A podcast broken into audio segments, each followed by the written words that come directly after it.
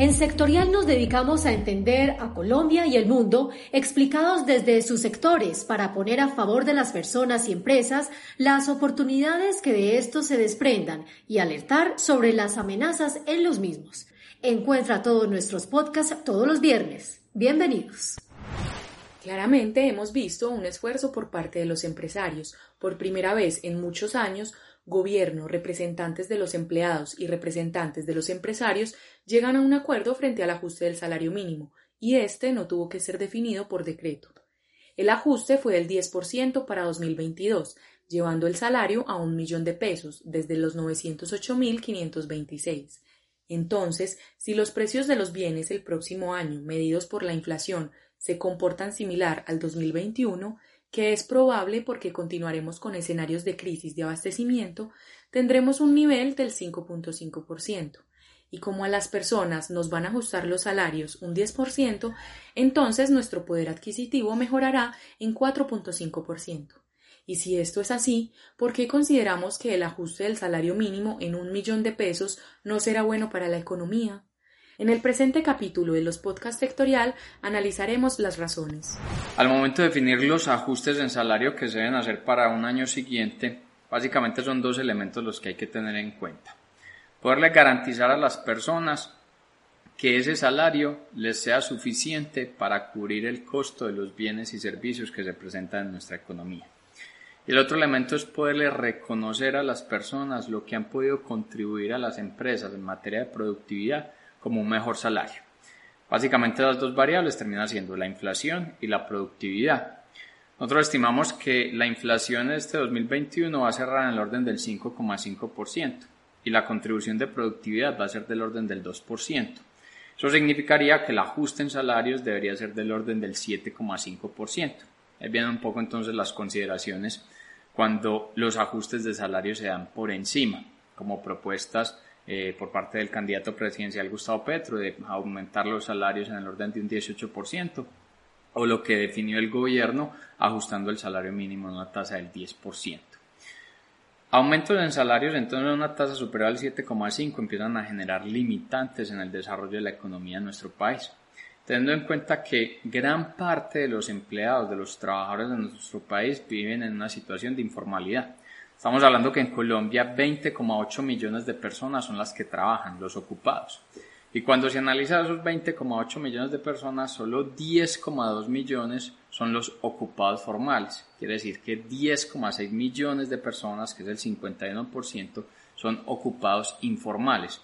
Un ocupado informal es aquel que en su empresa para quien trabaja no se contribuye en los temas de salud, en los temas de pensión, en vacaciones, cesantías, intereses de las cesantías, todas las contribuciones en cajas de compensación.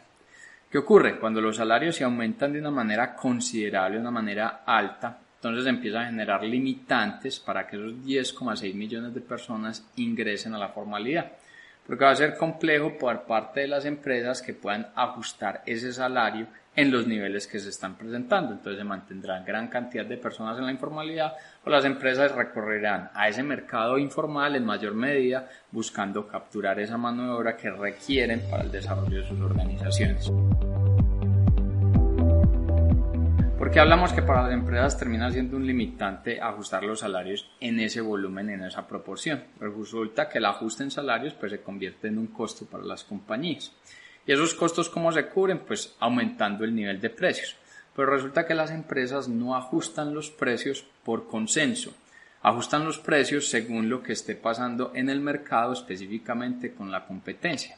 Si yo debo ajustar los precios como empresa del orden del 10%, pero mis competidores lo están ajustando a una tasa del 5%, pues si yo ajusto una tasa superior a ese 5%, pues voy a terminar perdiendo mercado.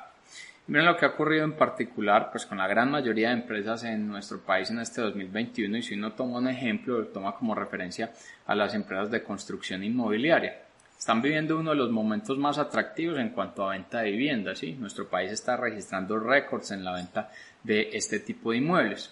Pero cuando se analizan los costos de los materiales para poder desarrollar esos inmuebles, en específico la vivienda, uno encuentra que este año el hierro y el acero se incrementaron los costos en un 37%, las mallas en un 32%, el alambre en un 29%, la tubería de PVC en un 21%, los perfiles en un 17% y así los diferentes eh, elementos para poder construir las viviendas. Los que menos crecieron terminó siendo el cemento, que creció un 3,5%, eh, porque Colombia tiene un, nivel de producción importante en cemento, entonces logra capturar mejores niveles de precio.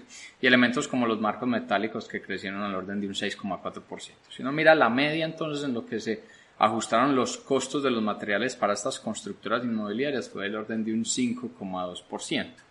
¿Y cuánto se pudo ajustar en materia de precios de vivienda. Este año el ajuste fue el orden de la inflación del 2020, es decir, el 3,3% crecieron los precios de las viviendas.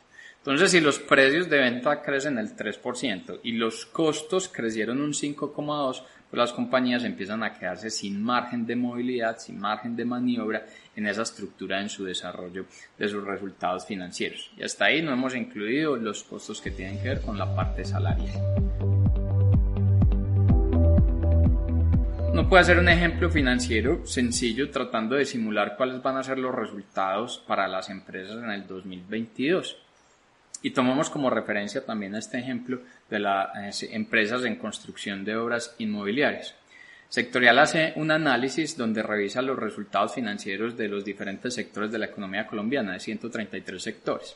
Cuando mira el de construcción de obras inmobiliarias, identifica que las compañías de ese sector en promedio tienen un margen en sus resultados del orden del 12%. ¿Eso qué significa? Que una compañía de ese sector que genera ingresos del orden de mil millones de pesos, una vez paga los costos de materiales, los personal y los otros costos, le están quedando alrededor de 120 millones. Y ese es el margen del 12% paga un impuesto de renta en el 2021 del 31%, entonces paga 37 millones de pesos, le quedaría un flujo de caja operacional del orden de 83 millones de pesos, es decir, margen en esa operación como flujo de caja operacional del 8,3%. Ahora bien, ¿qué va a ocurrir en el 2022? Pensemos que, estamos, que la compañía está estable en sus cantidades vendidas, ¿sí? sino que eh, se mantiene en el mismo nivel de tamaño. Los precios los ajustaría al nivel de inflación si no pasan eh, elementos adicionales en el mercado. Es decir, que eh, esas ventas crecerían un 5,5%. Entonces hablamos de 1.055 millones de pesos. Los costos de materiales, que en el 2022 vamos a estar todavía, por lo menos en el primer semestre del próximo año, en una crisis de abastecimiento. Entonces los costos de los materiales van a estar incrementándose más o menos dos puntos por encima de la inflación. Es decir, que va a crecer un 7,5%. Entonces de los 1.055 millones de ventas hay que quitarle el orden de 570 millones en los costos de materiales. El personal lo ajusta al 10%, ¿sí? entonces de 300 millones en personal pasa a 330 millones de pesos. Y los otros costos, pues estimemos que van a ser ajustados a la inflación, es decir, que crecieron al 5,5%. Solo esa relación va a hacer que el resultado operacional de la compañía el próximo año le disminuya en el orden de un 15%. Habrá pasado de un resultado operacional de 120 millones a 103 millones. Es decir, habrá pasado de un margen del 12% a un margen del 9,7%. Y hay otro elemento. El próximo año, la tasa de tributación, el impuesto de renta para la empresa, va a ser del 35%, que fue lo aprobado en la última reforma tributaria. Las empresas pasarán de pagar un impuesto del 31 al 35%. Entonces, en impuestos de esta compañía se le van a ir unos 36 millones en el impuesto de renta. ¿Qué quiere decir eso? Que le habrá quedado un flujo de caja operacional de 67 millones y el año anterior, es decir, en el 21, era de 83 millones. Es decir, su flujo de caja operacional habrá disminuido en, un, en alrededor de un 20%. Y hasta ahí, es decir, hasta flujo de caja operacional, uno diría, bueno, si le quedan 67 millones, pues tiene un suficiente margen de movilidad. resulta que hasta ahí no se ha tenido en cuenta que la compañía tiene que hacer unas inversiones en capital de trabajo, es decir, que la cartera haya recaudado, que haya comprado más inventario para seguir operando, eso ahí no está, no está tenido en cuenta, no está teniendo en cuenta también que muy probablemente esa compañía tiene endeudamiento con el sector financiero, entonces tendrá que pagar unos intereses y un capital, ahí todavía no está incluido, otro elemento es que la compañía tendrá que hacer inversiones en tecnología, inversiones en maquinaria para poder mantener el desarrollo de su operación y ahí todavía no está tenido en cuenta. ¿Qué ocurre entonces? Si las empresas en el 2022 no logran aumentar su cantidad de ventas, no el precio, su cantidad de ventas, Las presiones en costos de abastecimiento, el aumento en el salario y el mayor impuesto de renta va a generar que sus recursos tengan una disminución. Y eso tiene un efecto negativo en la economía de manera integral porque si se generan menos recursos en las empresas, pues sus capacidades de inversión, sus capacidades de contratación, sus capacidades en materia de pago en el sistema financiero se verán limitadas. Hasta aquí el episodio de hoy del podcast sectorial. Si te ha gustado, gracias por compartirlo. Te esperamos en el próximo. Recuerda que todo nuestro contenido de inteligencia sectorial lo encuentras en www.sectorial.co.